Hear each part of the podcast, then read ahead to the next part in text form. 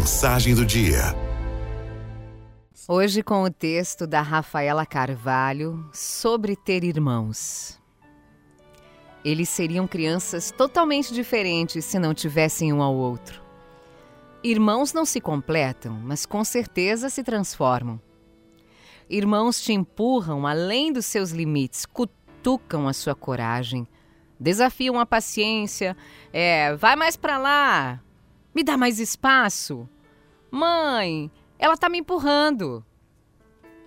Irmão é com quem a gente descobre que abraço forçado de pedido de desculpa pode aumentar a raiva, mas também pode virar gargalhada, e que a segunda opção é sempre a melhor. Irmão é aula prática de resolução de conflito, é irritação, é espera para usar o banheiro. Irmão é dividir.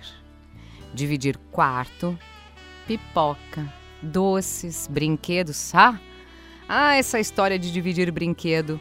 Irmão é ocasional vontade de ser filho único só para não ter que dividir. Mas o tempo mostra que esse tal dividir não é tão ruim assim. Dividir segredos, tristezas, alegrias, momentos, frustrações, risadas. Dividir a vida. Irmão é falta de privacidade e constante companhia. É olhar de ladinho e ler pensamento. É língua própria, é amor. Irmão é amor. Um milhão de vezes amor. Irmão é amor até quando a gente acha que não é. Irmãos são aqueles que Deus coloca na nossa história com asterisco e canetinha marca-texto, que é para não passar despercebido, para prestarmos muita atenção. Goste ou não, com esse aí você vai ter que conviver. Irmão é o laço de família que fica, mesmo quando os pais se vão. Irmão é a extensão da própria infância. É cumplicidade e testemunho.